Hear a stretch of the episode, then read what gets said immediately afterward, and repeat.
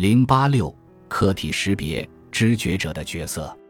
本章中，我们已经涉及模式识别的大量内容，自下而上与自上而下加工、模板匹配、客体识别的计算机模拟、特征分析、客体识别中的生理成分、原型匹配、认知结构、字母辨认、形状、面孔和国际象棋问题。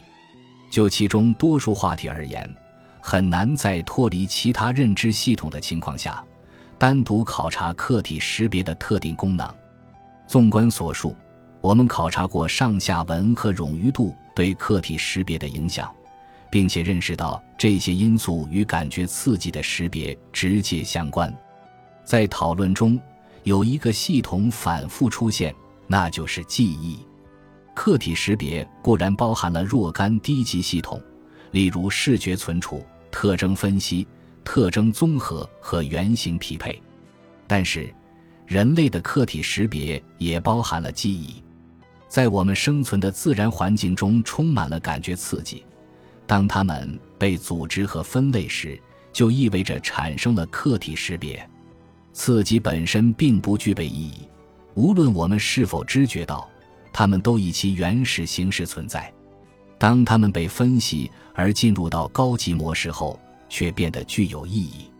看看和听听你所处的环境吧，你看到又听到了什么？你闻到、尝到或感觉到了什么？当然，你不会知觉到原始、散漫的刺激，你感觉到的是那些对你来说有意义的事物。远处的钟、窗外的树、书页上成串的字母，还有新出炉的面包的香气等，都是例证。说明，当大脑对这些刺激进行识别时，它们不仅引起了生理结构的兴奋，而且具有更为丰富的意义。